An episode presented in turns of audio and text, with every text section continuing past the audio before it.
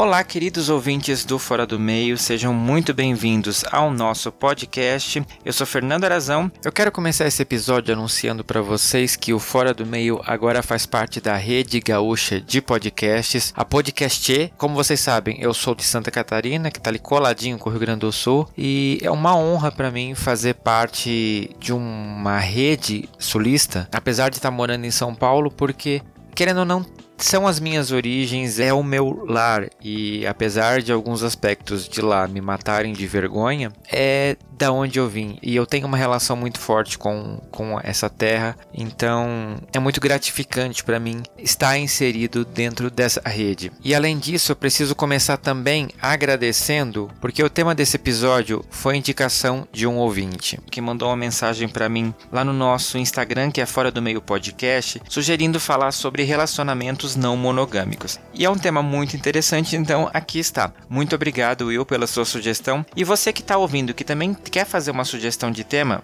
convido você a mandar um e-mail para fora do meio podcast@gmail.com ou através das nossas redes sociais, que é Fora do Meio Podcast, no Facebook ou no Instagram e no Twitter, Fora do Meio Pod. Além disso, eu quero aproveitar esse comecinho para convidar você para entrar no nosso site que é www.foradomeio.com.br. Nos menus, a última opção é o perfil do ouvinte. Lá tem algumas perguntinhas que é para eu conhecer um pouquinho mais quem são as pessoas que ouvem o Fora do Meio e poder criar episódios cada vez melhores para vocês. Eu convido você a ficar ligado porque no final do programa eu vou ler algumas mensagens que eu recebi lá. Tem uma área na pesquisa que vocês podem deixar umas mensagens e eu vou responder algumas lá para vocês vocês. Então fica ligado, depois do armário aberto, a gente responde então algumas sugestões deixadas lá, tá bom? Gente, sem mais delongas, vamos pro armário aberto falar sobre sexualidade plural, relações não monogâmicas, poliamor e afins. Esse tema que é muito polêmico, mas que é tido como futuro dos relacionamentos. Vamos descobrir? E no armário aberto desse episódio, eu recebo duas pessoas para conversar comigo sobre relacionamentos não monogâmicos. Vocês provavelmente conhecem como relacionamento aberto, poliamor, tem vários nomes que abrangem essa questão e que tá todo mundo falando atualmente, né? Parece que é a nova, o novo conceito de relacionamento que a gente tem hoje em dia. Muitos até falam que esse é o futuro do relacionamento, né? A evolução dos relacionamentos hoje em dia. E eu vou pedir então para vocês, queridos convidados, se apresentarem para a audiência do Fora do Meio, contando quem são vocês, da onde são. Eu sou o Homer. Há dois anos eu tive um relacionamento que caminhou para a questão de relacionamento aberto, né? Eu acho que como pessoa tive a oportunidade de amadurecer e de também conseguir desenhar para mim mesmo é, as coisas que eu gostaria no futuro de, de envolver em um relacionamento. É isso. Meu nome é Priscila Gonzaga, eu tô em dois relacionamentos no momento. Meu relacionamento anterior já era aberto também, e é isso.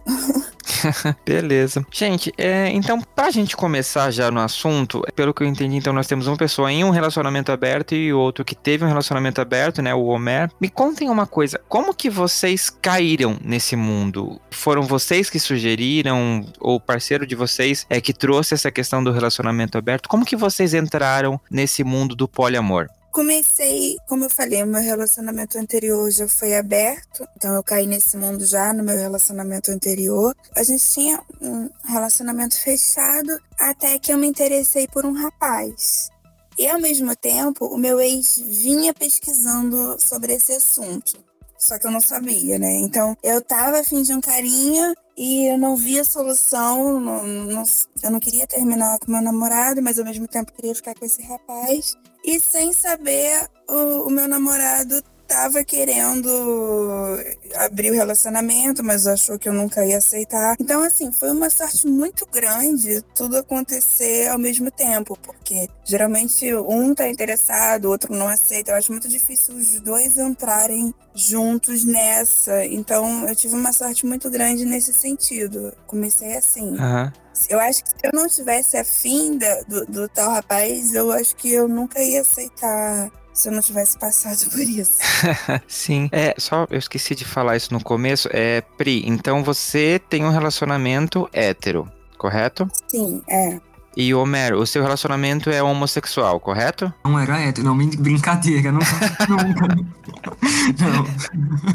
não. sim, sim, era homo mesmo. Perfeito. Só para deixar claro para a audiência, que uma das coisas que o pessoal acha nas perguntas que eu recebi da audiência que automaticamente você tem que ser gay para poder ter um relacionamento aberto e não, gente. Nesse episódio a gente vai descobrir coisas que não, isso não tem nada a ver com a questão da sexualidade de interesse por determinado gênero, tá bom? E, Homer, como que foi a sua experiência? Uh, eu já vinha num, num relacionamento de, de alguns anos e eu acho que o, o ser humano é natural que a gente se coloque algumas questões ao longo da vida de, por exemplo, ah, eu tenho certeza, não tenho certeza de que essa pessoa é para mim ou não é para mim.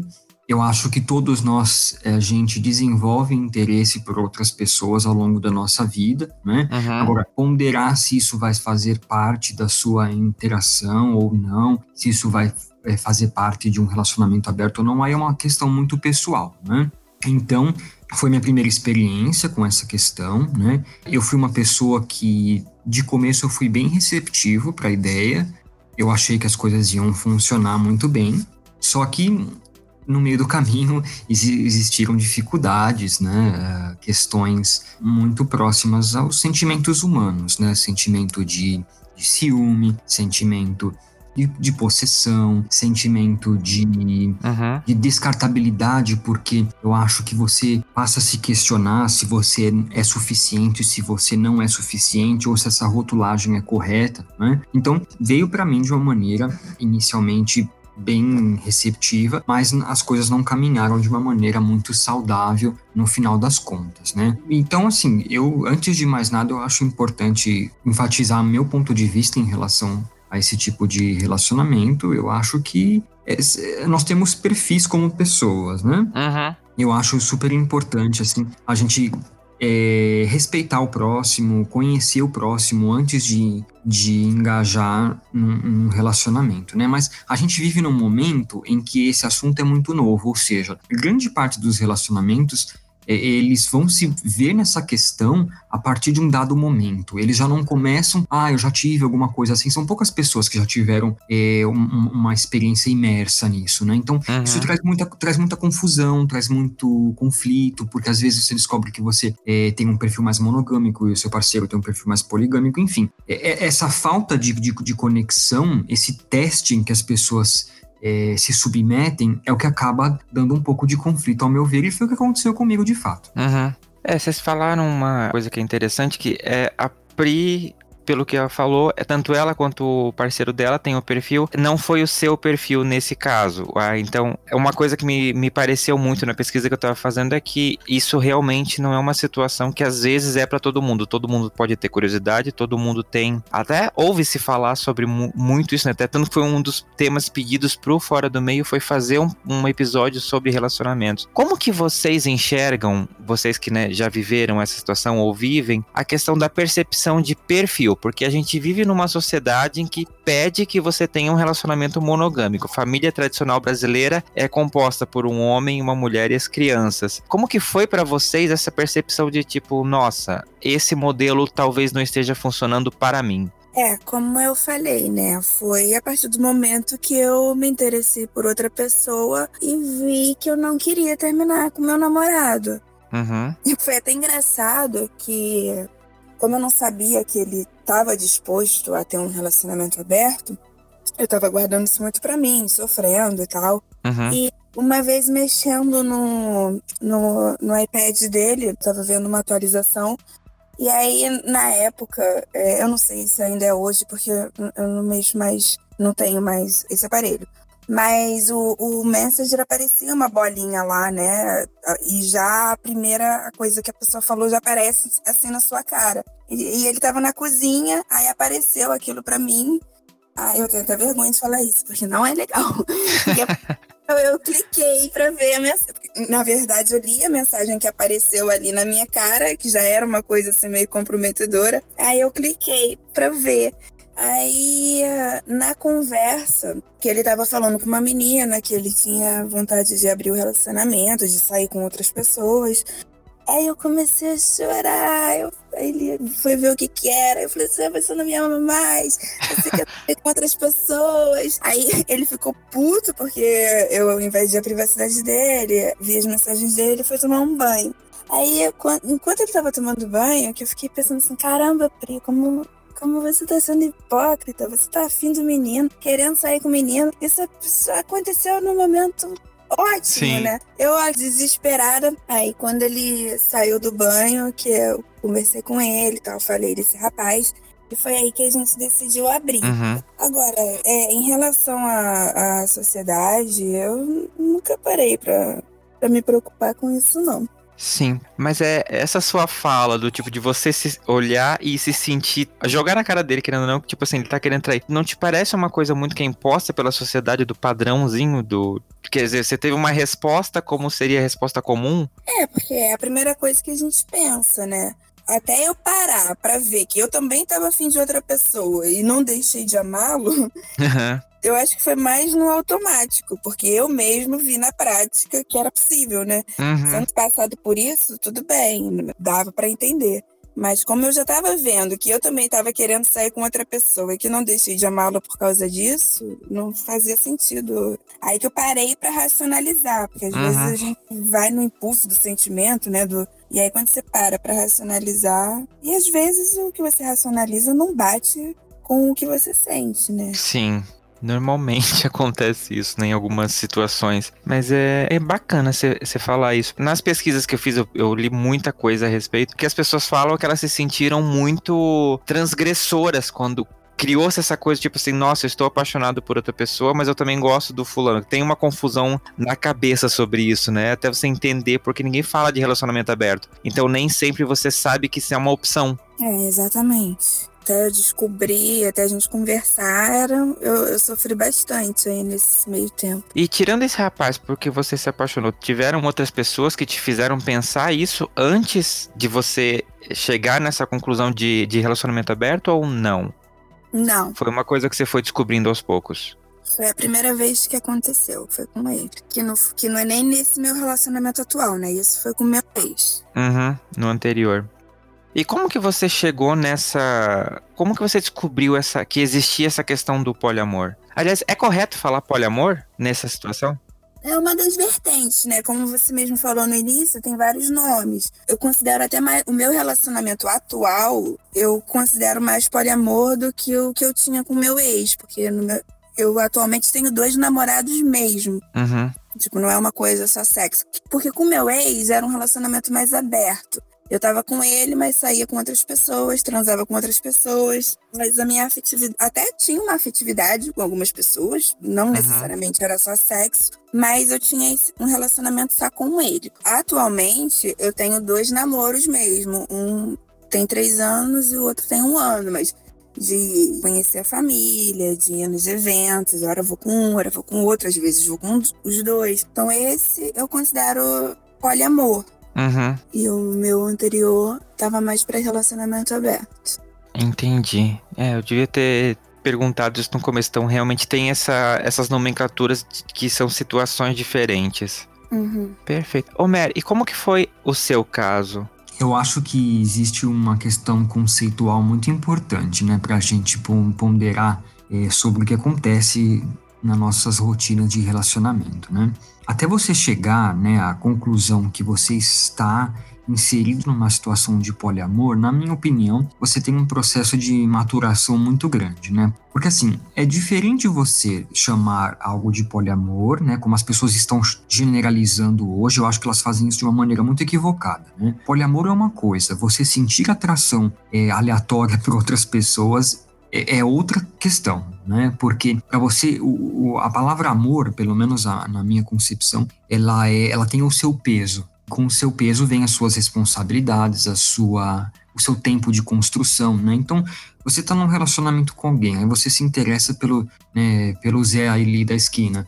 Você vai chamar isso de, de, de poliamor até você tecer, né, até você construir uma, uma questão de poliamor com, com duas pessoas diferentes, existe um tempo, né? Então, assim, uhum. a gente tem que entender muito bem o que está acontecendo, né? Se, se é a atração que todo mundo sente, né? atração por, por, por outras pessoas, né? E, e, e, essa definição, ao meu ver, ela, ela, é muito, ela é muito importante, tá? Mas assim, não que as pessoas precisem, né, se, se inserir dentro de uma classificação para continuar a vida delas ou fazer da vida delas o que elas bem entendem, não. Mas eu acho que quando você interage com outras pessoas, você tem que ter a responsabilidade de ser claro naquilo que está acontecendo com você, né? Então, isso volta na, na, na fala anterior, né? Na, a gente discutiu um pouquinho a respeito existe uma questão aí de, de, de, experiência, né? E as pessoas vivem hoje o que? Uma abertura, uma ruptura do, do que sempre foi é, imposto pela sociedade tradicional nas últimas centenas de anos, né? É, não que isso tenha sido padrão é, sempre da humanidade, né? Mas foi por, foi por um, um, um bom tempo, né? Uhum. E existem diversas questões que, que, que estão em, em, envolvidas nisso, né? Agora, você pegar, ter a sorte de se relacionar com alguém que já teve esse processo de maturação e sabe muito bem o que quer, é, é, realmente uma sorte, porque hoje o cenário que eu vejo, as pessoas estão num processo de liberação de conceitos, né? E elas estão se permitindo experimentar outras coisas. E nessa experimentação, nem sempre elas são responsáveis com as pessoas com as quais elas se relacionam. E aí é que a gente tem que tomar cuidado, porque sentimentos são feridos, é, expectativas são frustradas, quanto menos diálogo tiver, pior, né? Então, é, é, é interessante isso, né, de você, você não querer desmanchar com alguém para tentar uma coisa com, com outra pessoa, mas você tem que analisar muito bem o que está acontecendo. É, se existem coisas que você quer na sua vida que outra pessoa não te oferece, o que está acontecendo? A outra pessoa realmente não é capaz de oferecer isso? É, ninguém tem que se responsabilizar por oferecer nada para ninguém, porque a gente é livre, né? São, são questões que não são tão óbvias de responder são questões difíceis, né? E nessa dificuldade a gente a gente se perde, a gente machuca o outro, é, a gente acaba descobrindo que a gente tem um perfil que a gente nem imaginava, né? As pessoas não se conhecem, a gente vive para se conhecer. Né? E esse processo, ele machuca a gente mesmo, ele machuca o outro. Então, responsabilidade afetiva, eu acho que é, é, é o conceito-chave para todos os tipos de relacionamentos, sejam eles monogâmicos ou poligâmicos. E, e como que isso chegou para você? Foi, foi seu parceiro que veio com essa ideia do relacionamento aberto? Como, como que você caiu nesse meio? o processo de, de proposição desse estilo de vida, ele partiu aí dos dois, tá? Então, assim, uh, mas no meu caso, tá? Não vou generalizar isso porque nem posso, as pessoas têm histórias muito diferentes de vida. O que, que aconteceu no meu caso, né? Tanto eu quanto ele, a gente passou a ter necessidades diferentes, né? De, de vida, entendimento, compreensão. E a gente começou a projetar isso fora do, do relacionamento. Então, no começo, né, é, era uma coisa muito. uma proposição muito, talvez, válida para os dois, né? Porque na teoria as coisas funcionam de uma maneira, na prática nem sempre funcionam como a teoria, né? Então foi uma coisa bilateral, né? De, de consenso de começar, tipo, olha, a partir de tal momento a gente tem liberdade aí de de fazer o que a gente bem entende. Porque tem, tem, tem, tem as vertentes também, né? Por exemplo, tem pessoas que, que se relacionam três, as pessoas ou mais juntas, né? Ou tem pessoas que não, tem pessoas que elas não aguentam esse tipo de, de carga emocional e elas dão uma liberdade, assim, de cada um, né? Tem o direito de sair aí com outras pessoas separadamente. Isso eu vejo que, que varia muito de, de, de perfil para perfil. No meu caso, essa última situação era válida. Nunca trouxe uma terceira pessoa de convívio comum ao nosso nosso relacionamento, porque era muito difícil processar isso, né? Principalmente da minha parte, né? Então, uhum. cada um de nós tinha a, a, liberdade de conviver com outras pessoas separadamente, mas trazer uma terceira pessoa no convívio comum era um choque emocional muito grande e eu não vivenciei esse tipo de situação, mas muitos casais eles se relacionam dessa forma, inclusive sexualmente, né? Uhum. O que é extremamente desafiador, né? Qual é o problema na, na, na minha visão? É a questão é, de sentimentos igualitários, né? Por exemplo, quando você tem três pessoas compartilhando teoricamente de uma emoção que é a mesma, será que é a mesma em cada uma das pessoas? Ou, ou a segunda pessoa está mais interessada na terceira e o primeiro fica de escanteio, aí se sente mal porque fica mais de escanteio? Ou seja, tem, tem muitas variáveis. Né? E essas variáveis, se a gente não tomar cuidado, a gente se machuca bastante, né?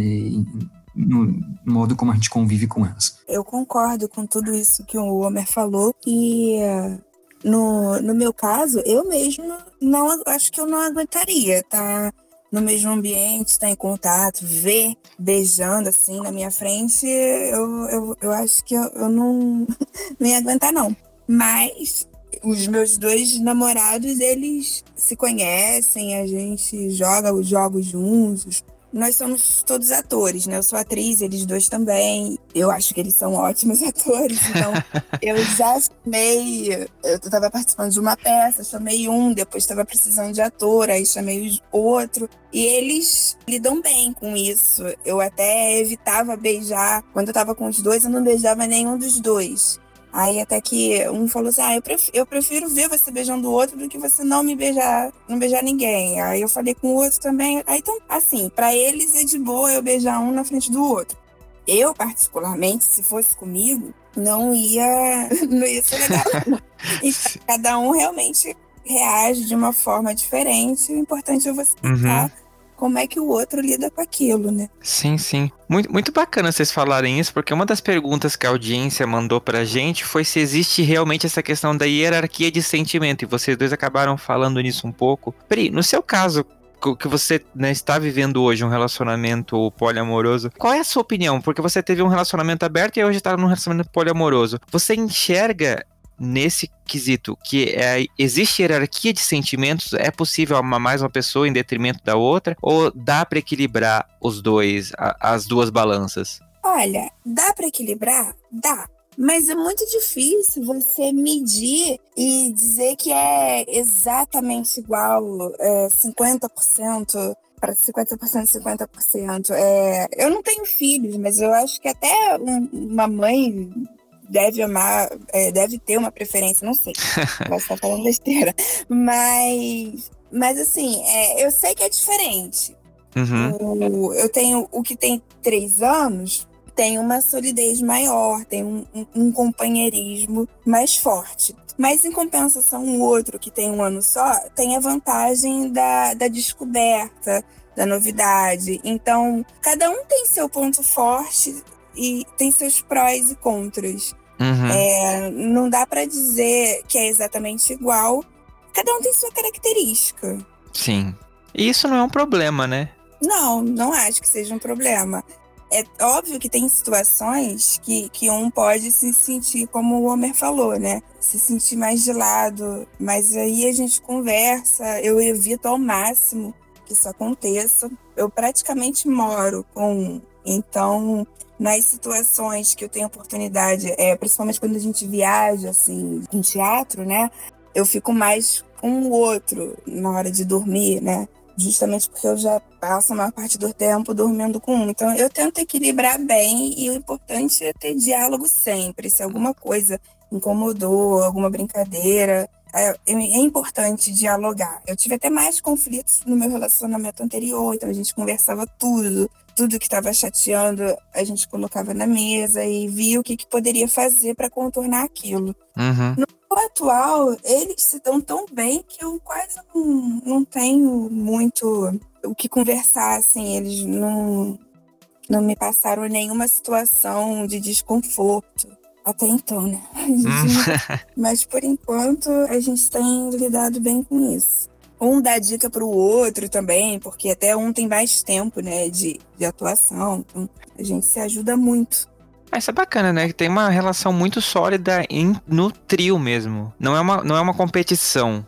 Entre eles, eles são muito de boa, assim, é, nessa questão de ciúme. Eu mesma sou a mais ciumenta na hora, teve um dia que um saiu com encontrar com uma menina que, nossa, aí é bom que o outro também ajuda a consolar, né?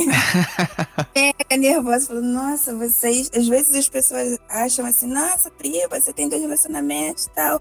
Que foda, mas, cara, eles é que são fodas, porque eles é que estão passando mais pela, por essa situação, né? Uhum. É, é, é um desafio mesmo.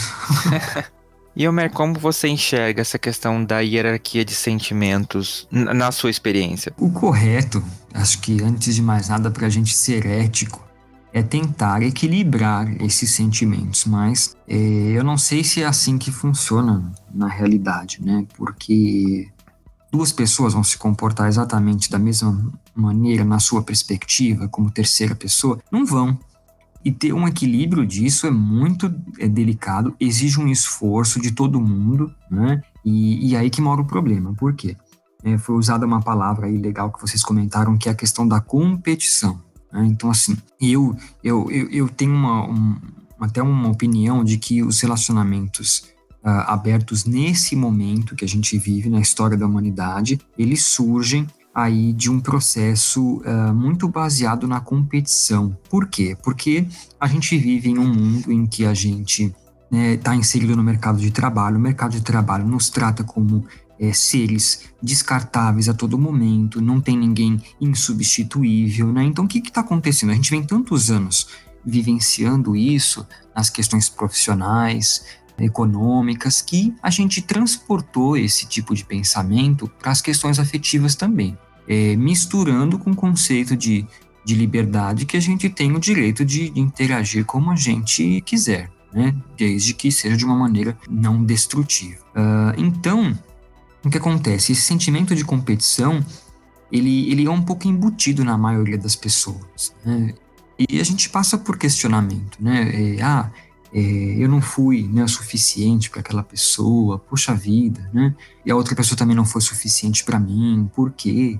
Então, eu acho que assim, o diálogo ele consegue estabelecer muito bem o que está acontecendo e conseguir equiparar os sentimentos, né? Agora, que é desafiador é mesmo, porque não é fácil, né?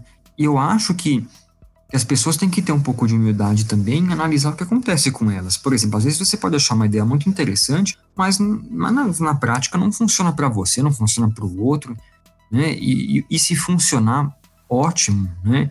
A Priscila citou aí a situação em que é, os três colaboram de uma maneira muito bacana para o relacionamento. E eu acho isso é, super interessante para quem funciona. Quero mais é que as pessoas elas consigam se descobrir e interagir da melhor maneira como elas acham que tem que interagir, né? E agora, isso é muito bacana no relacionamento dela, né? To vou tomar liberdade de comentar. É, é que as pessoas estabeleceram um consenso, né? E esse consenso, ele é funcional né, a situação funciona. É muito diferente do que acontece por aí. O que acontece por aí que eu vejo, né, aconteceu comigo, eu vejo acontecendo com muitas pessoas também, né?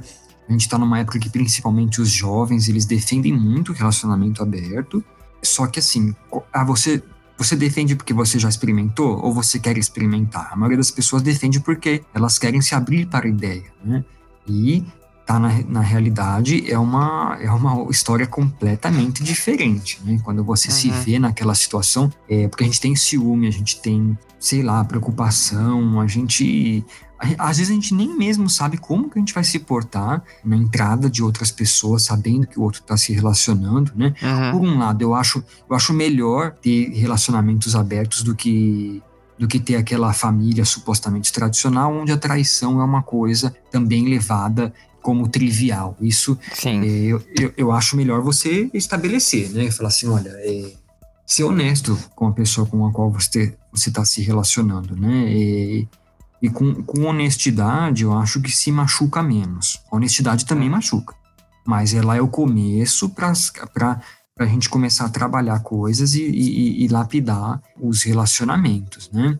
Então, eu acho que a gente vive uma fase de experimentação e as pessoas estão experimentando muito hoje. Uhum. Né? Agora, encontrar um relacionamento funcional a três, quatro, quantos for, eu acho é bastante desafiador. E a situação da Priscila é muito curiosa também, porque o relacionamento aberto, ele também está ligado com a questão é, de machismo, principalmente nas interações heterossexuais. É muito comum você ter a figura da masculina propondo a interação dele com mais duas é, ou três mulheres, né? Enquanto ele não aceitaria uma interação com outro homem. No caso da Priscila é o contrário, ela é uma mulher que se relaciona com dois homens e eles aceitam esse tipo de convívio. Então, isso é, é, mais raro do que a situação de ter, por exemplo, é um homem e duas mulheres. Então, eu acho interessante isso, né? Tem muito, tem muito heterossexual que quer interagir com outras mulheres, né? Principalmente homens, uhum. mas ele não quer que a mulher interaja com outros homens. Então, peraí, é, então o que está acontecendo? É um egoísmo? Você só está obedecendo,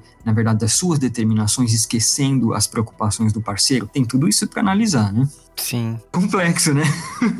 Nossa, é verdade, Priya. Eu não tinha pensado por esse prisma, mas faz muito sentido. É, e assim, nem respondo nada porque eu concordo com tudo que o Homer fala, até com as ponderações, tudo que você tem que levar em consideração. É bem isso mesmo. E essa questão do, da mulher, né, com, com dois homens, nossa, eu, eu já escutei, eu até acho que os meninos devem ouvir também, né? Aquela coisa de chamar de corno, de. Enquanto é um homem com duas mulheres, os caras acham o máximo. Tá né? tudo bem, né? É, aí a, a visão que, que as pessoas devem ter deles é porque eles também são muito de boas de ligar o foda-se não tá nem aí. Mas os homens por aí devem achar absurdo chamar de corno gourmet, né? Sim, como que você deixa a sua mulher fazer isso, né? E, e, gente, vocês dois citaram uma palavra que foi uma das. Assim, eu, eu pedi para o pessoal, para a audiência, fazer perguntas. E acho que 70% das perguntas que vieram para me ajudar a compor a pauta envolviam a palavra ciúmes. E, e, vocês dois citaram isso que eu, eu acho assim. A gente vive numa sociedade, como você falou, Homer, de competição, de posses e etc. E o ciúme ele é muito romantizado até no, nos relacionamentos comuns, né? De duas pessoas. A três ou a quatro ou a mais gente, o, o ciúmes ele assume uma outra proporção, né? Como que vocês viveram essa situação de ciúme? A Pri falou já que você sente ciúme, né? Você é uma mulher ciumenta. E... Sim. E como que é lidar com isso? Mas sabe o que é curioso? Eu sinto mais ciúme da minha relação mais recente. Que as pessoas podem até achar, ah, então você gosta mais dele, né? Não, é justamente por ser mais recente, por conhecer menos, pela outra ser mais sólida. É, a gente já passou por situações que eu, eu tenho uma confiança maior de que ele não vai ah, se apaixonar por, Quer dizer, pode acontecer, né? Também relacionamento aberto não, não é garantia de nada. Mas eu me sinto mais segura no sentido de, de que ele não vai perder a cabeça porque se apaixonou por uma menina, menina monogâmica, e ele largou tudo e foi viver com ela. Embora, como eu falei, isso não, não estou blindada, mas eu tenho uma segurança maior, eu tenho uma confiança maior uhum. em relação ao outro que eu tô há menos tempo, justamente por estar menos tempo, a insegurança é maior. Mas assim, eu tento lidar com isso de uma forma racional. Eu sei que eu sou muito eu sou muito emocional, muito intensa e às vezes eu sei que não, que não tem nada demais, mas eu já fico nervosa. Fico mesmo, assim, eu, eu tenho consciência, eu converso com ele, aí é, me acalmo e tal. Mas eu prefiro passar por isso do que privá-lo. Ele, até da, vez, da última vez que ele saiu com uma menina, né? Eu acho que eu tava de TPM também, o que piorou um pouco as coisas. Assim?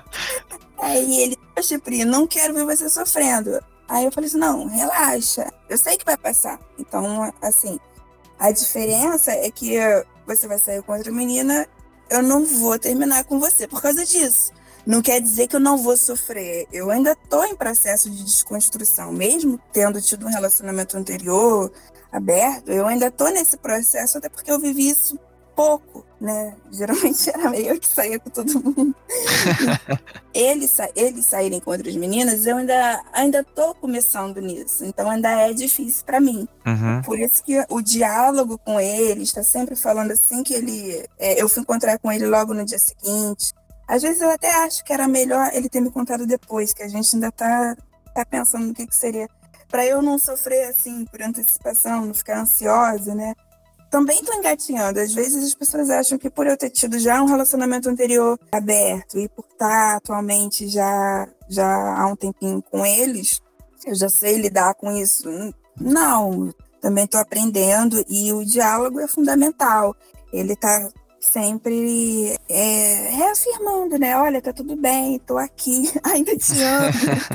é, parecer bobo, mas é importante. Uhum. É exatamente, né? É uma questão de É, a, a Pri usou uma palavra desconstrução, né?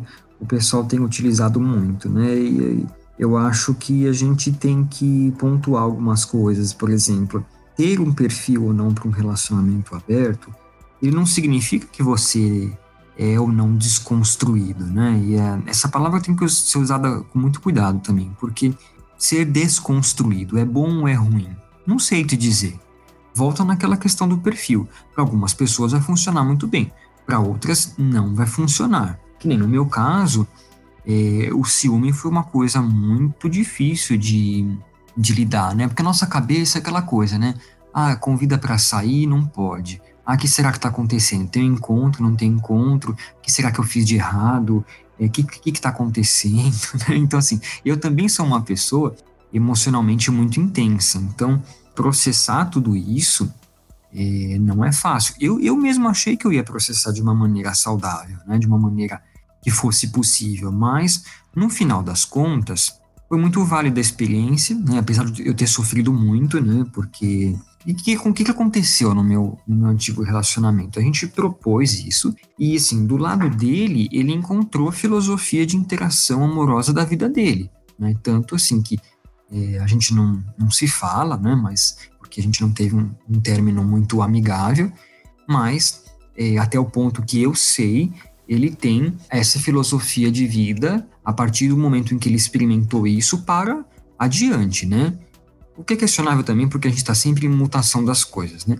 Mas assim, eu, qual foi a minha conclusão? A minha conclusão foi justamente a contrária da dele. Que eu não, eu não sou uma pessoa capaz de, de suportar isso e tá tudo bem. Né? Não é porque assim, ai meu Deus, eu sou, eu sou muito quadrado, eu tenho que me desconstruir. Tipo, não, a gente tem que viver da maneira como a gente aguenta e da maneira como a gente tolera as coisas e, e a gente faz o menos mal possível para nós mesmos e os outros ao nosso redor. Né? Uhum. Então, ter essas conclusões diferentes foi o que foi responsável pelo, pelo fim né, do, do, do relacionamento.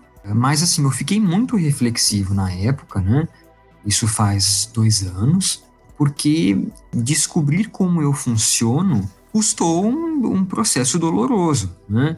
Mas eu fiquei feliz que eu cheguei nesse nível de, de conhecer a mim mesmo, né? Uhum. É, porque das duas, uma, quando você, quando você se propõe esse tipo de experiência, você vai descobrir quem você é nesse, nesse quesito.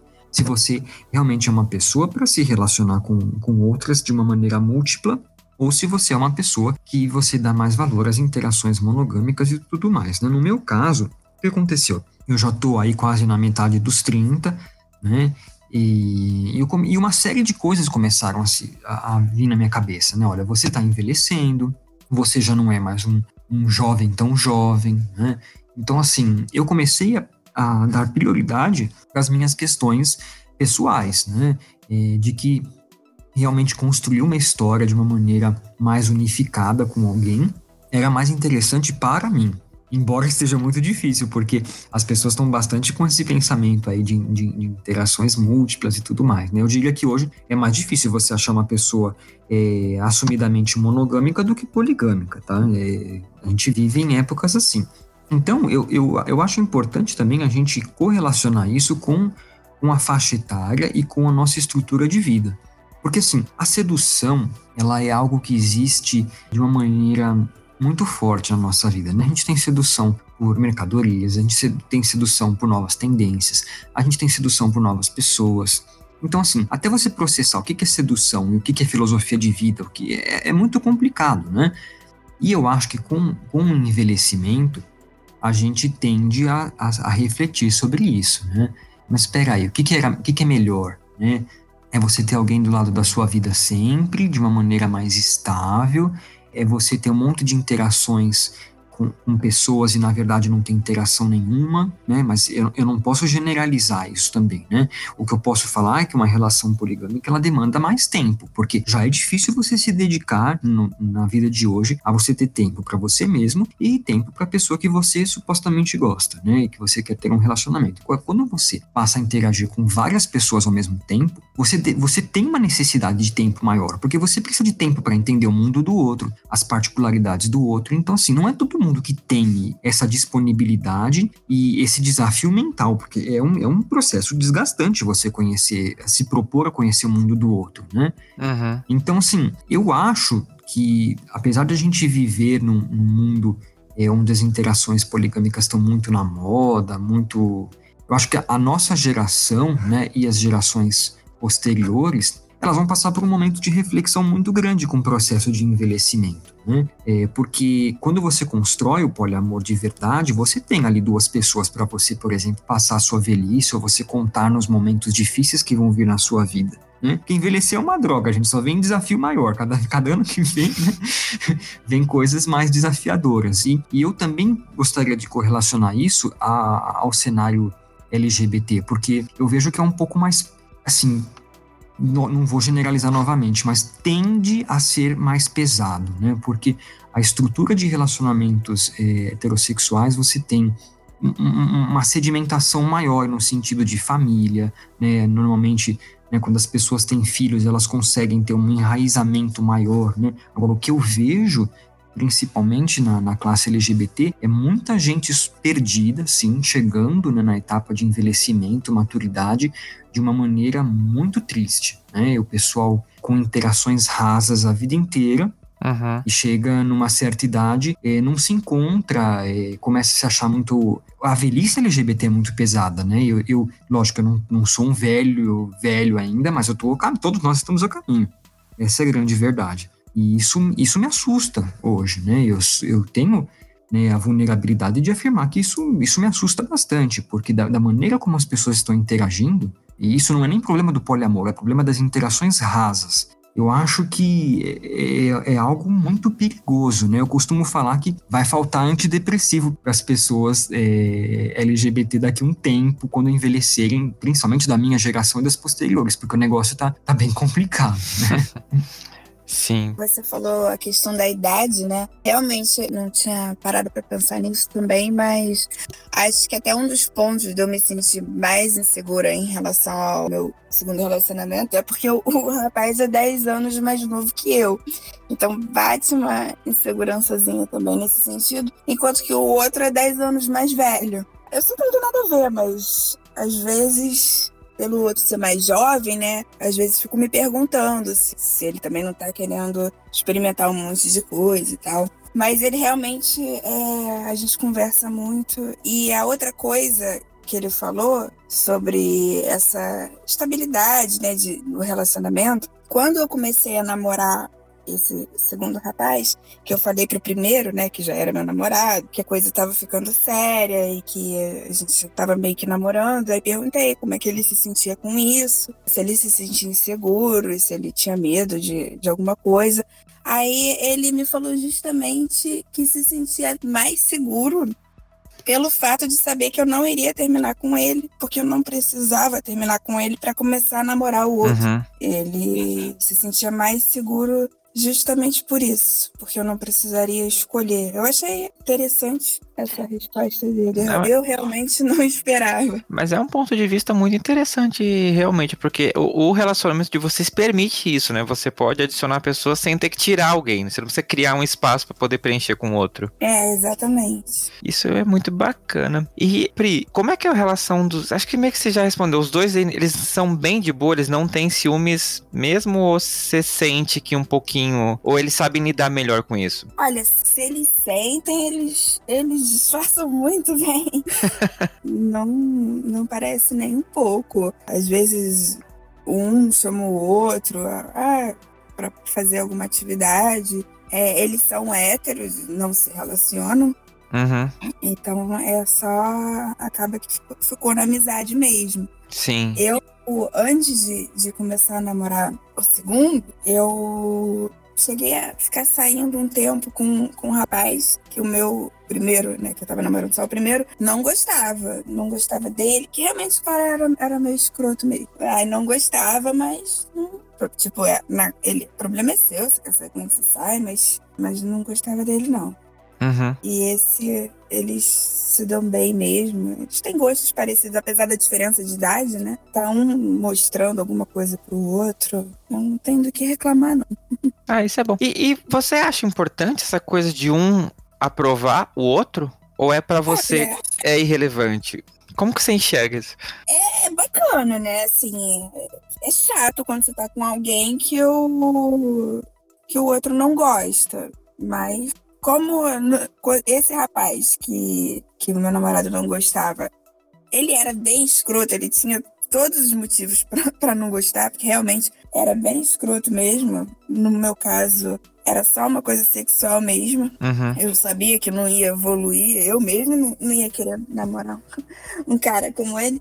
Cada casal tem, é, tem suas particularidades, né? Se é importante para o casal aprovar outra pessoa, eu acho que eu, eu respeito. Não é fácil abrir o relacionamento, então se, se é, o casal abriu com, com vários acordos, e esse é um dos acordos, eu super respeito, porque é muito difícil. Então, o que o casal puder fazer para amenizar e conseguir ir descobrindo, né?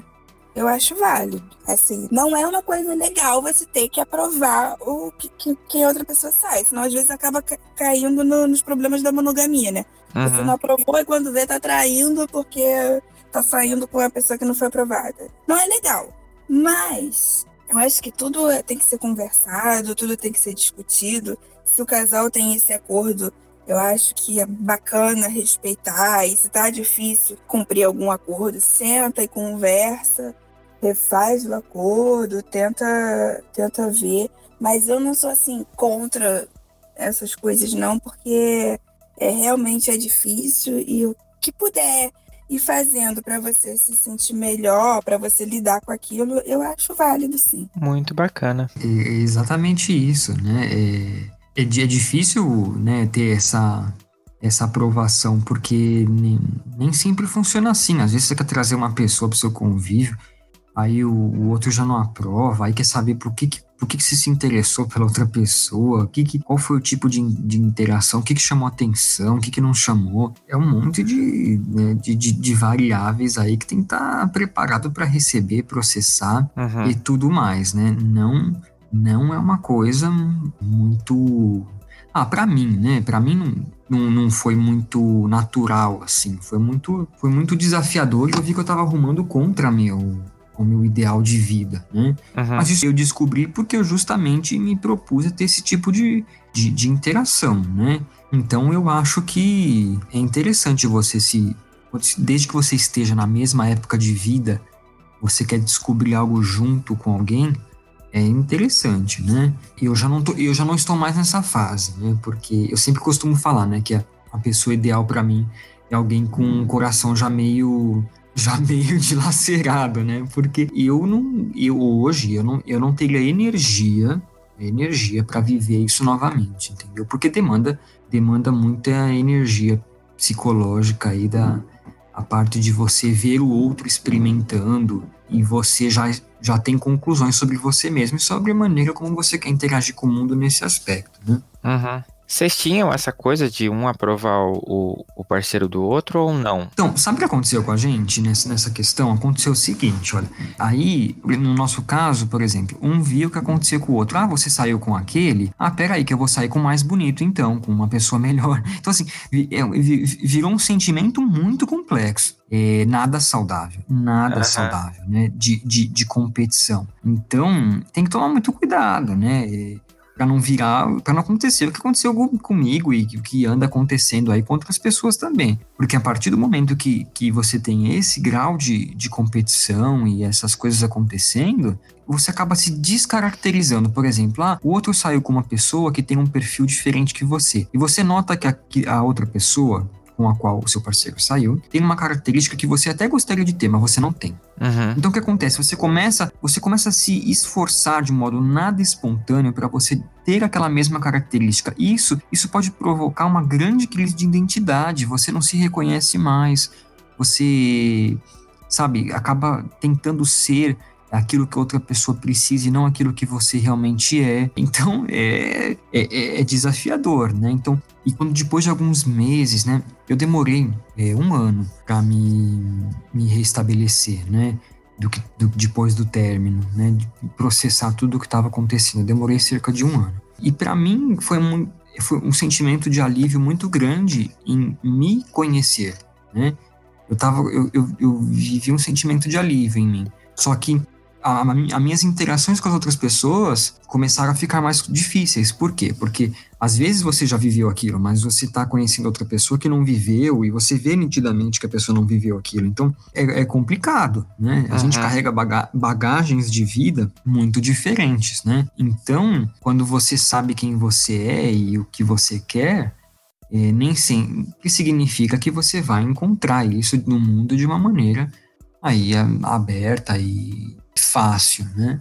Uhum. E acho que basicamente aí de um modo bem sintetizado é isso que aconteceu, assim, essa parte de competição, né? Que eu não gostei e eu não recomendo para ninguém isso. Não façam isso com seus parceiros, não é legal, tá? É, maturidade e responsabilidade afetiva. Acho que ninguém é obrigado a ficar com ninguém. E da mesma forma como você admira uma característica em outra pessoa, você também tem que conversar com seu parceiro sobre as características que te mantiveram juntos. Né? Uhum. É, import é importante a pessoa saber o que que ela, o que, o que é admirado nela para que vocês tenham um, um relacionamento. E eu acho que falta um pouco disso no ser humano, a questão de empatia, a questão de, de a gente conseguir aí é, reconhecer o, as partes boas de nós mesmos e, e valorizar isso nos relacionamentos. É isso que o Homer falou, acaba acontecendo mesmo, não deveria. É... Primeiro, respondendo a pergunta lá que você tinha feito de autorização, né? Não sei se eu cheguei a responder. Não, não, não tem isso e também nunca tive no, no meu relacionamento antigo. Mas, às vezes, pequenas coisas, assim. O meu namorado gosta de fazer trilha, eu não curto muito. Aí sai com uma menina que, que gosta, né?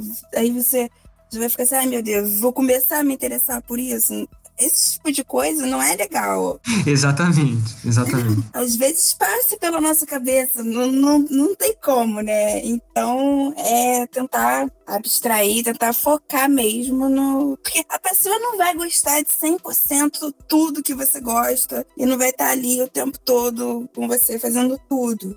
Então você foca enquanto ela tá contigo, o que, que vocês gostam de fazer juntos e e tem, não tentar se mudar para poder tentar suprir todas as outras coisas, né? Porque uhum. vezes, não é isso. Ele não tá saindo com a outra pessoa porque você não gosta de fazer trilha, a outra gosta e ele foi procurar isso em outra pessoa.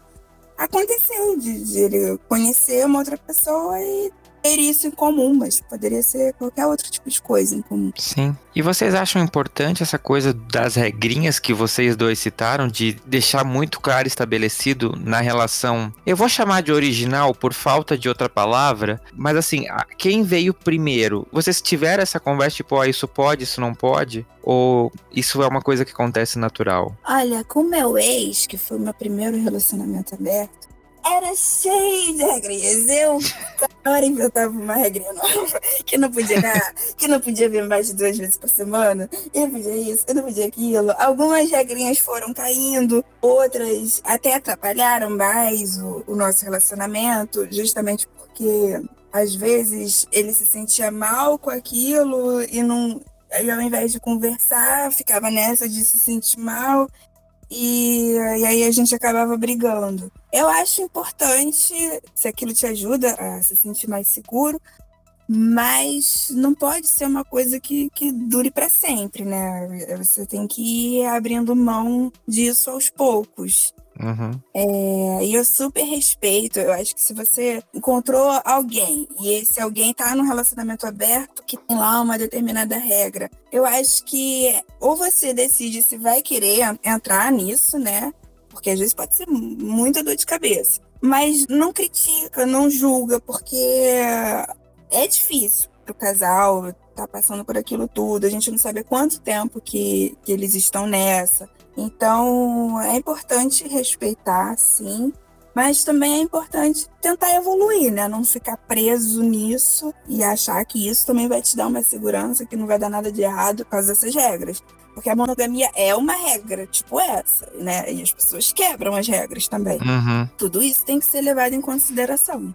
Sim, né, rolar um vademecum das regras do poliamor é meio complicado. Não, é, aí cada casal faz a sua, cada casal vê o que que incomoda mais. E vai engatinhando aí até se desprendendo, né? Uhum. Essas questões de estabelecer as regras, isso é isso é bastante desafiador, porque não é que é um jogo que você começa a jogar com as, com as regras pré-estabelecidas. As questões vão mudando, as, as regras. Mas eu, eu acho que, apesar de ser muito pessoal isso, uma coisa é importante. Na hora em que você achar que as regras não funcionam mais, você tem que sentar com o seu parceiro, você tem que conversar sobre as regras. Isso é fundamental e nem todo mundo faz. Exatamente. Homer, me conta uma coisa. Você que teve um relacionamento homossexual, assim, como gay inserido no meio gay, eu sei que tem muito essa coisa da galera se pegar todo mundo, etc. Num poliamor homossexual, você acha que essa questão de um pegar o parceiro do outro, essa coisa de realmente se tornar um trisal, é mais comum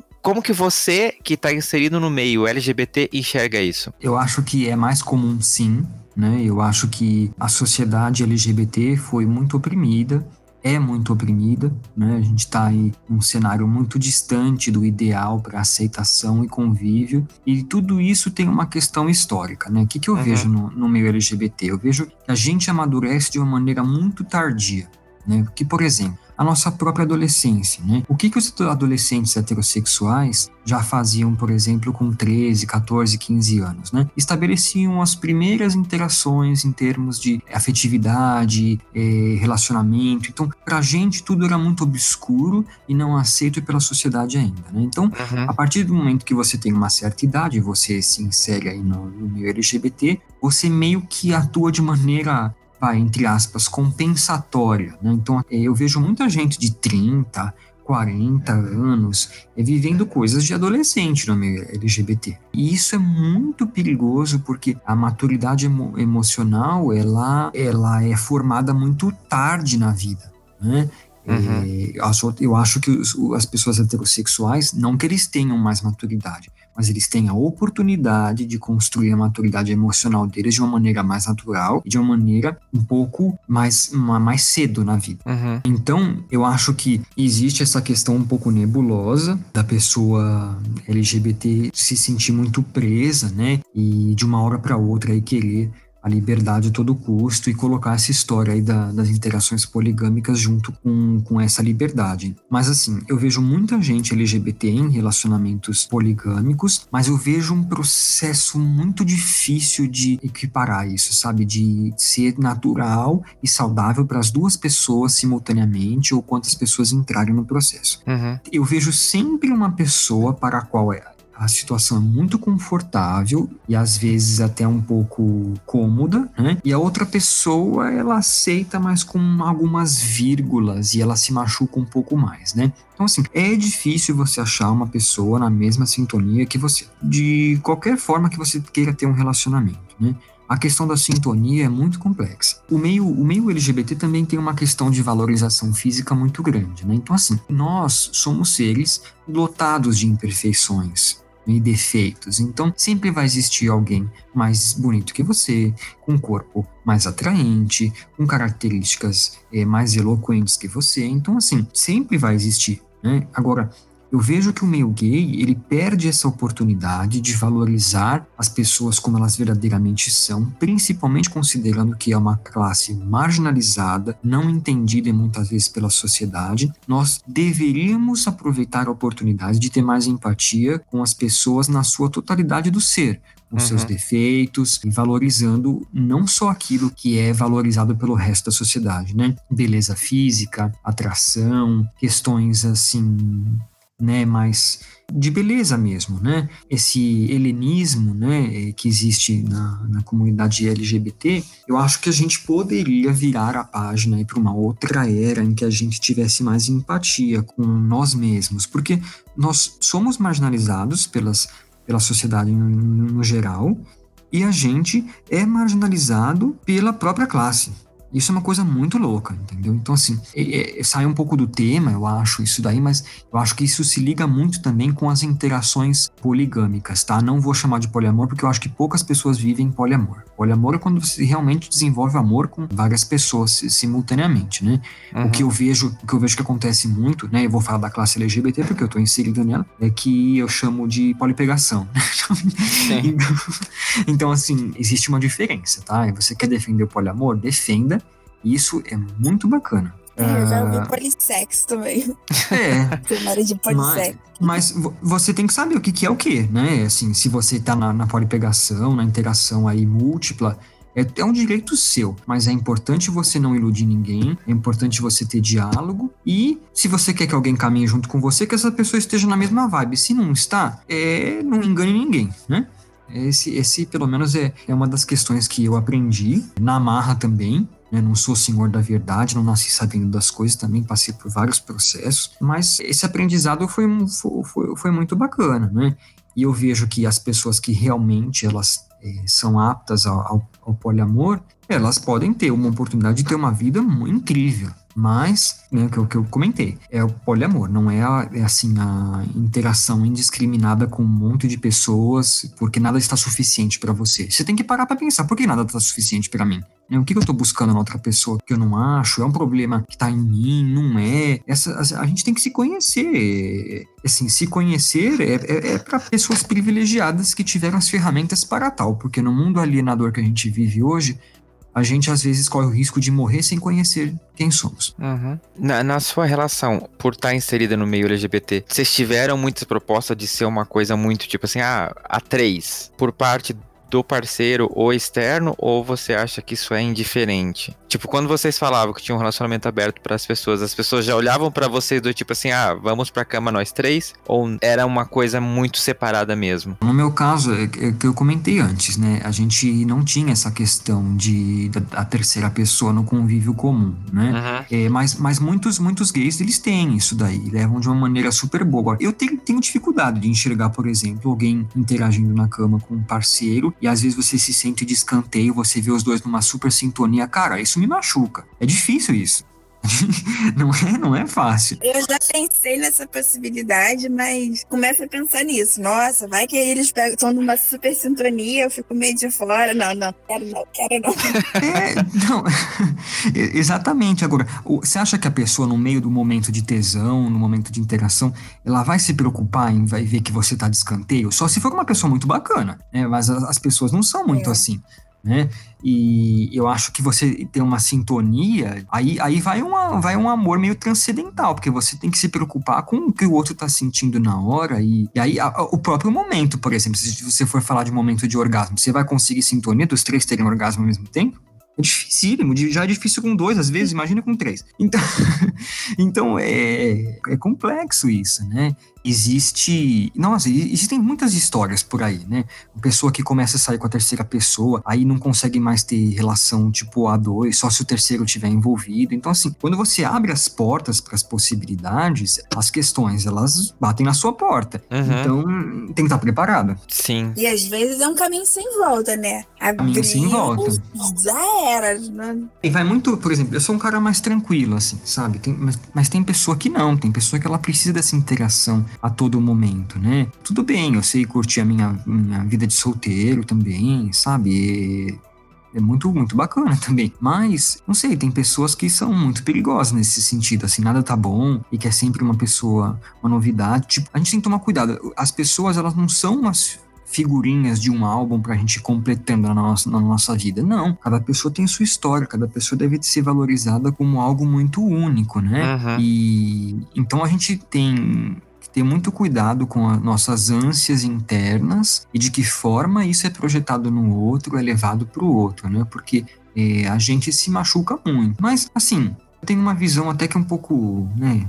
otimista em relação a isso. Há, há mil anos atrás a gente estava se matando por outras coisas, hoje a gente está discutindo outras questões. Então, assim, a humanidade ela passa por períodos, né? E eu acho aí que tanto os monogâmicos quanto poligâmicos, eles têm que tentar achar a, a, sua turma, né, de uma maneira e tentar dialogar no começo. Se, se eu posso dar uma dica aí pro pessoal que tá tentando se relacionar, é tenta se descobrir logo, né, o que, que você gosta, quais são suas preferências e, e falar isso pro, pro outro logo no começo, cara. Não espera, tipo, ter muito, sei lá, tudo bem, as situações acontecem na vida da gente também, né? Não posso também dar a fórmula mágica para as coisas acontecerem, mas se você já sabe que você é uma pessoa com tendências extremamente poligâmicas, interage com isso, né? E pessoal, conta uma coisinha pra gente. Como que foi lidar com a família quando vocês vieram com essa questão de, tipo, olha, estou num relacionamento aberto? Qual foi a recepção da exclusivamente assim da família, dos amigos próximos de vocês? Como que foi lidar com isso? Olha, a família, geralmente a família, os conhecidos também, né? Amigos, talvez. A princípio, eles acham que que o relacionamento não é sério, principalmente com meu ex, que não tinha uma outra pessoa, né? Então, o que normalmente as pessoas pensam é que você não gosta o suficiente dele, que não é amor. Uhum. Agora, no meu atual, como eu tenho dois namorados, então eu já, já fui a encontros da família com um, já fui com o outro. Eles já não falam muito, mas eu acho que também, ou eles acham que, ah, você tá feliz, é isso que importa. Eu acho que minha mãe tem mais esse pensamento. Ou não querem falar mesmo para não indispor. Porque uhum. eu realmente quase ninguém fala, quase ninguém critica, embora eu saiba que eles não concordem muito com esse tipo de relacionamento. Os amigos são mais abertos, ficam mais naquela assim, nossa, que bacana, mas eu não conseguiria. Alguns até brincam, pô, legal, quem dera que se minha mulher topasse. Aí eu até falo assim, e você? Seria de boa ela tá com outro cara? Ah, não, não, não, aí não, não, melhor deixar. Normalmente, essas são as brincadeirinhas que eu mais ouço. Uhum. Mas crítica mesmo, eu quase não ouço, assim, de crítica, de julgamento. Ou porque eu também dou muito fora, então as pessoas já preferem não, não comentar, não se meter, tipo, ah, problema é deles. Não uhum. sei se falam alguma coisa por trás, entre outras pessoas, mas no meu ouvido quase não chega nada, então eu tô super de boa com isso. Sim, sim. Eu imagino, falando de fora, que você teve que se cobrir de muito, muita defesa, até por questões de machismo, né, na sociedade. Como a gente falou antes, né, um homem com duas mulheres é super ok. Agora você, mulher com dois namorados, já muda de figura. É, pois é. É, pouca gente fala, mas deve ter um monte de gente que, que deve me achar puta, né? Principalmente quando era só aberto, né? Que aí eu saía com outras pessoas. Agora, como eu tô namorando eles dois, né? Eu fico com eles mesmo e não, não saio com ninguém. Uhum. Mas, mas quando eu comecei a sair com o segundo, que eu ainda não estava namorando com ele, teve um, um, conhecido meu que conhecia o meu primeiro namorado, conheceu o, o carinha lá escroto que eu falei que tava saindo, e conhece, conhece é, o segundo, né? Aí ele, ele falou assim: Nossa, você tá me saindo uma bela de uma putinha, hein? Isso foi o máximo, assim, de, de julgamento que eu ouvi. Então, meio que ignorei também. E às vezes eu dou uns foras, dependendo da pessoa. Tem gente que eu só ignoro. Uhum. Mas na maioria das vezes eu não ouço nada, não. As pessoas devem falar entre si ou só devem pensar mesmo. Porque eu já tenho um jeito, eu falo muita putaria por aí, abertamente. Então, as pessoas já estão acostumadas mesmo. Já não, não falam nada. o meu Facebook eu posto um monte de, de, de coisas assim. As pessoas, as pessoas até falam assim, Ih, Priscila não tem filtro no Facebook dela. Então as pessoas já estão acostumadas. Eu nem não ouço nada, não chega nada para mim. Eu vou vivendo de boa. Uhum. É, tem, tem uma amiga minha que ela falou uma, uma frase só com o que você falou ali, a questão de, de puta. Que puta, na verdade, é uma mulher que faz exatamente o que ela quer da vida dela como um homem, né? Pois é, o, o a pessoa que me falou isso já pegava todo mundo, não sei se ainda pega, né? Porque como é casada, aí, né? Não, não dá para saber se faz escondido, mas nossa, é, se eu não tô fazendo nada escondido, não tô sendo desonesta com ninguém, não é? Não tem, porque é, é a mesma liberdade que, que qualquer um teria. Uhum. E, Homer, vocês chegaram a ter na, na relação de vocês essa questão de amigos próximos e família opinando sobre o, o assunto quando vocês abriram a relação? Ou ficou muito entre vocês? Tava muito, muito entre a gente e depois do, do término as pessoas uh, vinham me perguntar muitos, né? Sobre, ah, como é que funcionava? Nossa, nunca imaginava, né? Uma, uma coisa que eu não, eu não gostava, assim, isso vou transpor aí para a comunidade LGBT é que algumas pessoas próximas de mim falavam o seguinte: ah, eu bem que, de, que, que, sabia, né, de vocês, porque o seu parceiro conversou comigo numa época X, né? Tipo, aí eu ficava imaginando, mas peraí, na época X a gente já tava nisso, não tava, sabe? E eu, eu ficava muito incomodado, né? Uhum. Eu ficava muito, assim, e depois eu via que algumas das regras que foram estabelecidas, elas não foram seguidas de uma maneira muito rígida ou, ou de como deveria ser. Mas assim, eu não vou né, transportar essa questão para todos os, os tipos de relacionamento. Não, aconteceu comigo isso e isso depende muito mais do, né, da, da, índole das pessoas envolvidas do que de uma maneira geral, né? Uhum. É, mas assim, eu acho que vale a pena você conversar com as pessoas mais próximas, né? Eu não tinha essa, esse tipo de liberdade com a minha família, que é um assunto muito delicado, né? Mas, assim, as pessoas que têm esse tipo de abertura, eu acho que nada melhor do que, do que quem realmente te conhece, né? É, do que as pessoas mais próximas, para poder dar um apoio e poder opinar sobre que, né, o que, que você pode ou não fazer, pode ou não aceitar, né? Uhum. E às vezes a gente sozinho a gente se perde muito também, sabe? Eu acho que é importante você ouvir as outras pessoas, né? Compartilhar isso com amigos e, e tentar de uma maneira assim, sem, sem julgamentos, né? Porque mas é, isso isso que é, às vezes você quer expor isso para as pessoas e as pessoas tipo, ai meu Deus, que putaria, né? Tipo, e não é assim, né? É, só você sabe as dificuldades também desse tipo de do seu próprio relacionamento e tudo mais, né? Uhum. Então, assim, mas eu volto na questão da empatia, né? Às vezes, por exemplo, um amigo LGBT é ouvir isso de você, de vez é, tentar propor uma situação de bem-estar aí para vocês, vai estar tá mais interessado em tentar, de alguma forma, se inserir nesse trisal ou no que for, né? Então, aí vai da, do caráter mesmo de cada um. Mas eu acho importante, sim, se você puder dividir com pessoas construtivas, pessoas que vão te ajudar, eu acho que a gente precisa mesmo desabafar isso nem, nem sempre tem que ser só numa, numa salinha de terapia. Isso aí, gente. E pra gente encerrar, não dá se já fizeram durante o episódio, mas só um resuminho. Dicas para quem tá pensando em abrir a relação. O que, que vocês consideram? Tipo, ó, segue esse caminho que aqui não tem erro. Vai ter erros, tá? Isso não tem como, vai ter erros. Faz parte. Primeiro de tudo, eu encorajo as pessoas a se conhecerem muito bem. E para isso faça tudo que tiver ao seu alcance, sabe? É terapia, é um curso que seja de, de autoconhecimento, né? Hoje, hoje em dia a gente tem tantas estratégias, né? Livros, materiais na internet.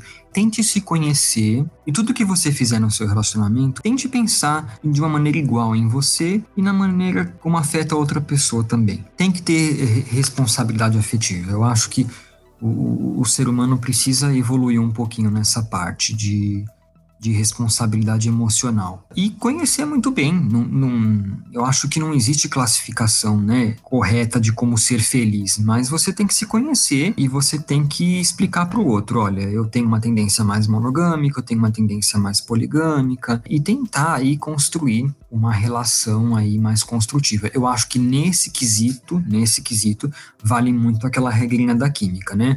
Né, na química a gente tem apolar atrai apolar e polar atrai polar. Então, assim, os semelhantes se agrupam, na verdade, né? Então, é, eu acho que isso funciona nessa, nessa questão também. Muitas das vezes a gente acaba se descobrindo nos nossos processos, mas quanto mais eu conhecer de mim mesmo, mais eu vou saber o que o outro tem de compatível com o meu mundo. Então, se eu posso dar uma dica pro pessoal, é autoconhecimento. Muito Posso bem. falar é diálogo, né? Diálogo sempre, diálogo é fundamental em cada momento.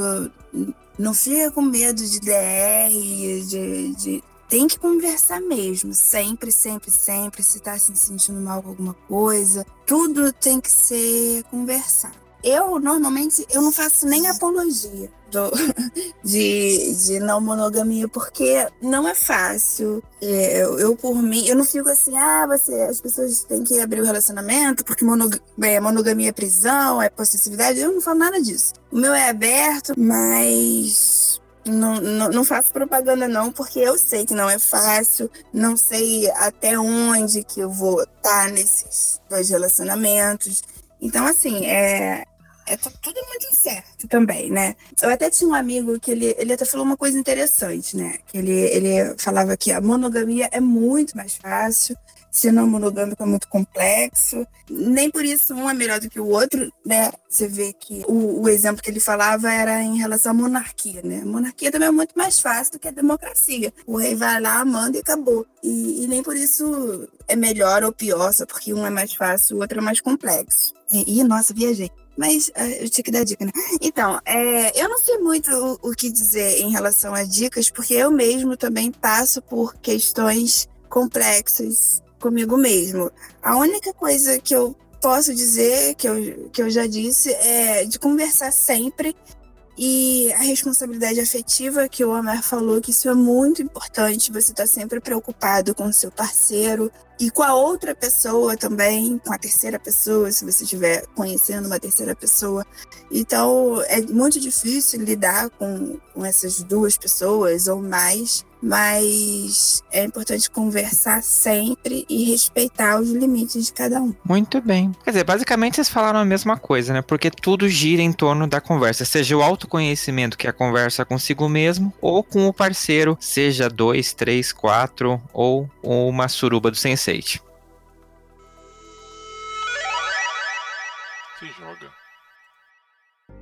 E no Se Joga, a gente vai dar para você, como sempre, uma lição de casa. E a minha lição de casa é um livro que eu descobri enquanto eu tava pesquisando, né, para poder fazer esse episódio, do Alexandre Venâncio, se chama Poliamor e Relacionamento Aberto, guia ilustrado para dominar a arte da sexualidade plural. Eu dei uma folhada no livro numa livraria, né, não comprei ele para ler, mas assim, pela leitura rápida que eu fiz, ele fala muito sobre essa questão de como abrir o relacionamento as questões, é, as dificuldades, e o que faz toda a diferença é ele ser ilustrado, então torna a leitura muito mais gostosa. É um, um tema que é muito, né, como a gente falou nesse episódio, complexo, mas a questão da, das ilustrações ficou muito boa. Eu, assim, parabenizo o, o Alexandre por ter criado esse livro, ficou muito maravilhoso. Então fica aqui a minha dica para você que tá pensando em abrir o um relacionamento ou até já tem um relacionamento aberto, procura esse livro e dá uma lidinha, porque eu gostei bastante.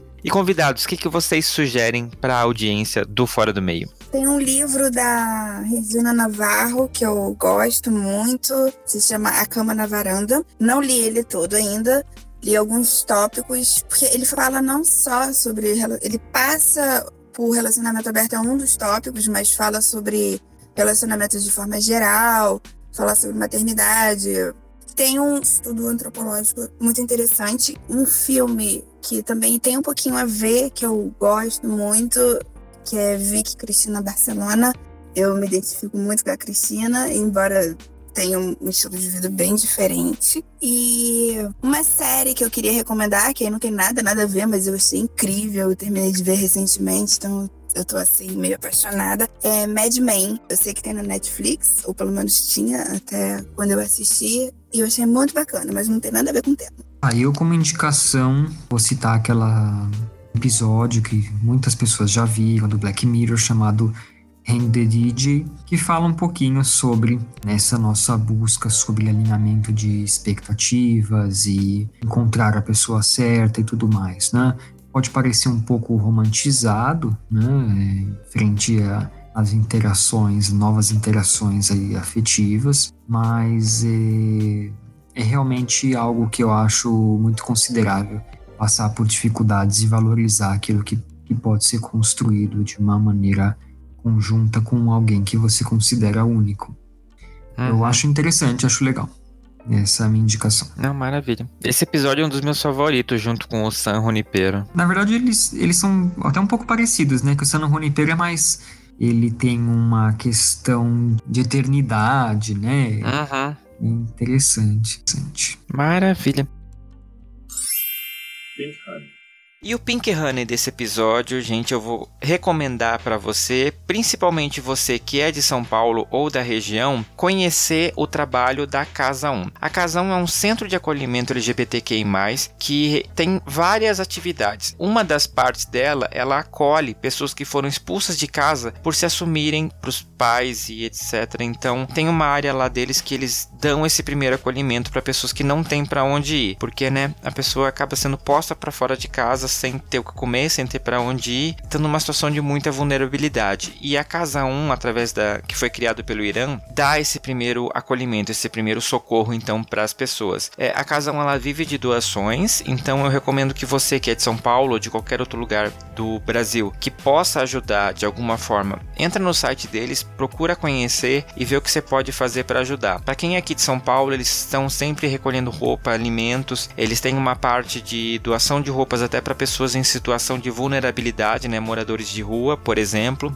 além de ter um espaço onde eles ministram cursos, dão oficina para uma série de pessoas de forma gratuita. Então, se você pudesse voluntariar e puder ir conhecer principalmente o trabalho da Casa 1, eu recomendo que você faça. Se porventura você é de fora de São Paulo e não consegue ajudar a Casa 1, eu peço que você dê uma pesquisada aí na sua região, porque com certeza tem algum lugar que tem um perfil muito similar e que auxilia pessoas também dessa mesma forma. Então, dê um Google aí na sua cidade e faça algo por alguma instituição que ajude as pessoas. Da forma que seja, tá? Seja LGBT ou não. Lógico, como esse é um podcast LGBTI, a gente tem esse viés e a gente sempre vai apoiar, claro, as pessoas que né, estendem a mão para a nossa comunidade. Mas lógico, não são só os nossos irmãos LGBTs que precisam de ajuda. Então, se você puder ajudar alguma outra instituição, eu peço que você faça.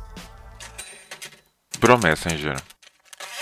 E no Bro Messenger de hoje eu vou ler para vocês então um e-mail que eu recebi logo depois do episódio sobre bissexualidade, que foi muito legal. Eu vou compartilhar então com vocês agora um e-mail da Inã. Vou ler para vocês. Oi, aqui é Inã, moro em Manaus e conheci o podcast por indicação há pouco tempo. Gostei muito do formato como você decidiu fazer a abordagem de cada uma das letras da sigla e vim trazer a sugestão que é pouquíssimo abordada, que é a assexualidade. Me encontro em um dos espectros e sinto falta de conteúdo sobre isso. Afinal, também fazemos parte da sigla enquanto sexualidade mas a desinformação acaba disseminando uma opinião, inclusive no meio LGBTQI, completamente equivocada e discriminatória com os assexuais. Para que não fique muito extenso, afinal é apenas uma sugestão, deixo aqui meu agradecimento pelo seu trabalho. Um abraço. Ina, seu e-mail é muito pertinente pelo seguinte: na pesquisa do perfil do ouvinte que tem lá no nosso site, que se você não respondeu, recomendo que você faça, tem muitas pessoas que se declaram assexuais que ouvem o Fora do Meio. E quando eu vi esses resultados na pesquisa, eu pensei, eu preciso fazer um episódio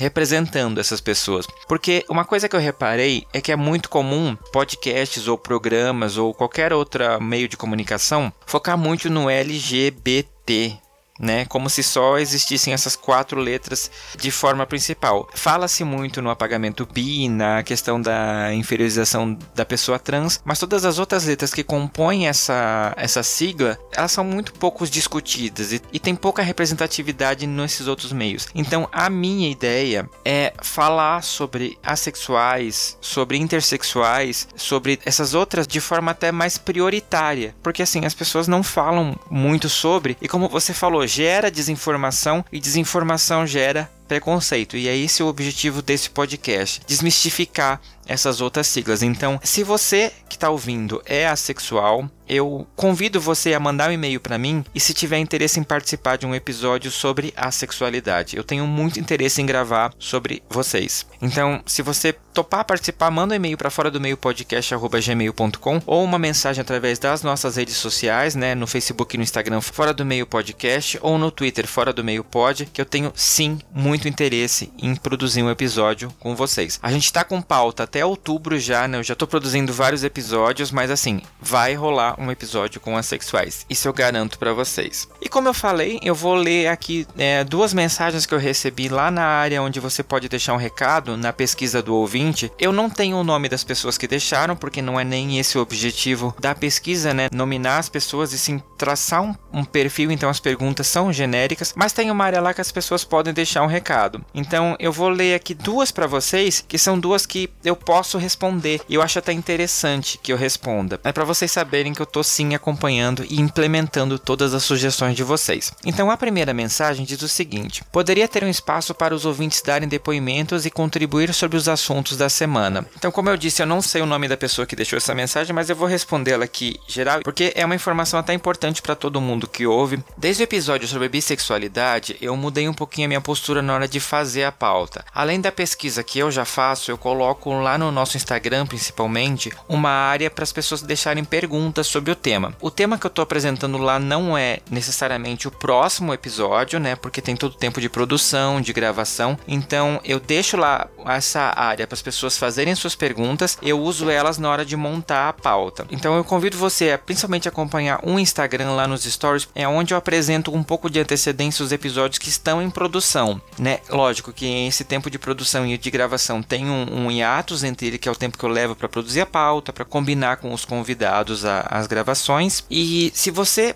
por acaso vê lá um tema que você de alguma forma se identifica ou possa contribuir, por favor, por mais que se o Instagram tem um espaço lá limitado, manda um e-mail pra gente contando a sua história, dando a sua opinião sobre o assunto. Com certeza eu tenho interesse em ler ele aqui no nosso podcast, até porque assim, a ideia é que seja uma conversa muito ampla. Por isso que eu gosto de receber vários convidados, para a gente ter vários pontos de vista sobre um determinado assunto. Mas lógico, é, às vezes eu recebo dois, três convidados, eles não têm a vivência que você que está ouvindo também tem. Então, se algum tema lá chamar sua atenção, por favor, manda pra gente. Eu tenho todo interesse em ter você aqui participando através das suas mensagens. A outra mensagem que deixaram na pesquisa do ouvinte diz o seguinte: seria interessante possuir um co-host de forma a flexibilizar o debate e permitir representatividade das outras letras da sigla. Quem acompanhou Fora do Meio desde o começo percebeu que eu fiz dois episódios sozinhos, era um outro formato, a ideia era eu falando, contando a minha história, e depois a gente teve um co-host que foi o Alex. O Alex ficou comigo alguns episódios e ele teve que sair por algumas questões pessoais, mas é o formato do podcast ele cresceu muito com a presença do Alex, por eu ter outra pessoa com quem eu conversar e eu quis realmente manter esse formato, porque justamente eu acredito que ele dá mais visão, ele deixa mais ampla a discussão. É por isso que cada episódio eu recebo convidados para poder conversar comigo sobre o assunto da semana. Eu, eu às vezes penso em ter um co-host para poder fazer parte né, do, do Fora do Meio. O que me impede neste momento que é a parte de produção que eu teria que dar uma modificada. Isso, claro, não é uma grande coisa, assim, não seriam grandes modificações, mas eu teria que adaptar um pouquinho da rotina de produção do podcast. É, quando eu estava com o Alex, a gente trabalha junto, então era muito fácil a gente conversar sobre os episódios, a gente saía do trabalho, ia para um café e ficava discutindo a pauta na semana da gravação. Então, assim, a gente deu uma adaptada. É, agora com os convidados, então a gente tem tem essa conversa também antes de efetivamente gravar, né, para alinhar as coisas. Assim, eu não tô dizendo que isso nunca vai acontecer. É uma ideia, é uma vontade minha que ela tá ali na, na lista de espera, digamos assim. Então, não vou dizer que não, não vou dizer que tão logo, mas assim, é uma coisa que eu tenho pensado e eu tenho plena vontade de deixar esse podcast cada vez mais representativo. Eu acho que essa é a grande questão para mim, então eu tô pensando nisso de verdade, tá? Vamos ver o que o futuro nos reserva. E chegou a hora de deixar aquele meu beijo especial para as cidades que acompanham o Fora do Meio né? Todo episódio sempre tem uma cidadezinha que aparece nova aqui, então muito obrigado pela audiência de vocês. Mesmo que vocês não apareçam aqui, porque o, a plataforma que eu utilizo para ver, ela me dá as 10 cidades do período, então eu sempre faço essa, essa conferência, né? Para poder fazer essa parte do Fora do Meio. Mas assim, se a sua cidade ainda não apareceu aqui, calma, espalha o Fora do Meio, apresenta o Fora do Meio para as outras pessoas da sua cidade. Quanto mais pessoas estiverem baixando e estiverem ouvindo o podcast, a cidade de vocês vai ser representada aqui, sim tá bom? O que não significa que eu não esteja vendo vocês. Como eu disse, eu sempre interajo com as pessoas que ouvem o Fora do Meio através do nosso Instagram, principalmente, através do e-mail. Então, aparecer aqui é uma questão de tempo. tá bom?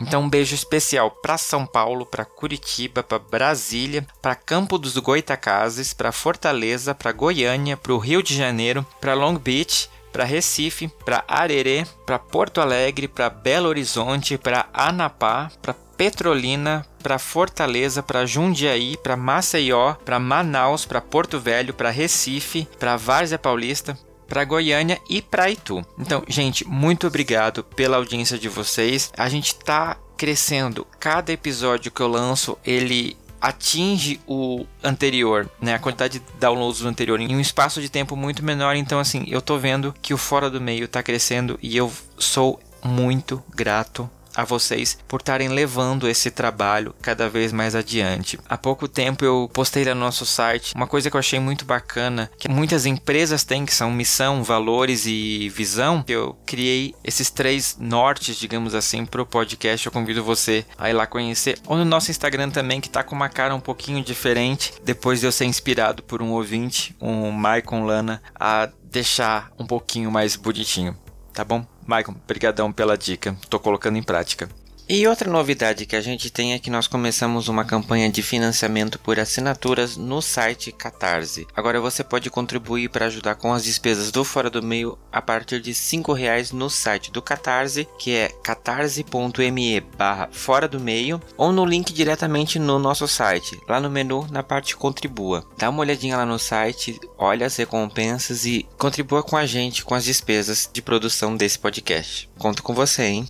Então é isso, gente. Eu quero agradecer vocês dois por terem dividido com a, comigo, né, e com a audiência do Fora do Meio essas experiências de vocês, a visão e pela oportunidade de me ensinarem muito sobre esse tema que a gente acaba não conversando muito, talvez, porque é um tabu para a sociedade, né? Mas é como eu sempre falo, aqui no Fora do Meio o tabu, ele é tópico de discussão, então muito obrigado a vocês dois pela oportunidade e por se dispuserem a estar aqui conversando sobre isso. Obrigado a você pela oportunidade uh, de conversar sobre um pouquinho, né, sobre esse tema. É, Fernanda, também eu que agradeço a oportunidade não só de falar a respeito, mas de ouvir também uma outra posição, no caso do Homer. É, o bom dessa discussão com dois pontos de vista é que um, a gente sempre acaba aprendendo um com o outro e, e de fato, né? É, por mais que hoje em dia haja essa tendência das pessoas a, ao poliamor, ao relacionamento aberto, é, é como o Homer demonstrou que depende muito do momento que você está na vida e não é para todo mundo. O que não significa que as pessoas que participam de um poliamor sejam mais evoluídas ou menos evoluídas. Isso né, é só um perfil de pessoas diferentes. Então, é isso. É a vida. É, isso é muito importante mesmo, justamente ter duas situações diferentes, dois pontos de vista diferentes, para as pessoas verem mesmo que, que nem tudo são flores, que nem sempre o que aconteceu com um vai ser assim com o outro. Uhum. Exatamente. E pessoal, vocês querem deixar alguma forma dos ouvintes contactarem vocês? É, eu vou deixar. Vou deixar um Instagram, Prilogon, P-R-I-L-O-G-O-N. Eu vou deixar também o meu, meu Instagram. Quem quiser me seguir, perguntar alguma coisa para mim, fica à vontade. É arroba Destilvigan, com N no final. Manda uma mensagem, qualquer coisa, quiser discutir, desabafar, estou à disposição. Maravilha. E esse episódio, gente, pra, como eu falei no começo, ele foi uma sugestão de um ouvinte do Fora do Meio. Então eu quero deixar um abraço, Will. Muito obrigado pela oportunidade, né, de me sugerir esse tema para eu poder aprender também e eu espero que todo mundo que esteja ouvindo, que, né, se sentiu representado por esse episódio, manda uma mensagem pra gente também através do nosso e-mail que é fora do meio podcast@gmail.com ou das nossas redes sociais, Instagram e Facebook é arroba fora do meio podcast ou dos meus perfis pessoais que é minhonzinho BNU no Instagram, um underline trouxão no Twitter. E se você tá ouvindo tem alguma sugestão de tema, pode mandar pra gente, pode acessar o nosso site que é www.foradomeio.com.br, manda pra gente, conversa com a gente, porque como vocês sabem, eu tô aqui para ouvir vocês e tornar esse podcast o mais próximo de vocês quanto possível.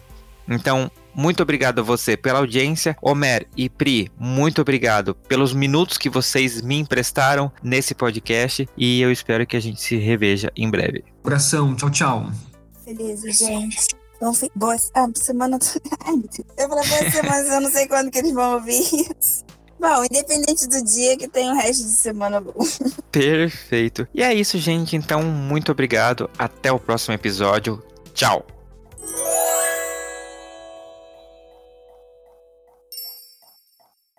Este podcast faz parte da Podcast. Conheça os demais programas da rede acessando podcast.com.br.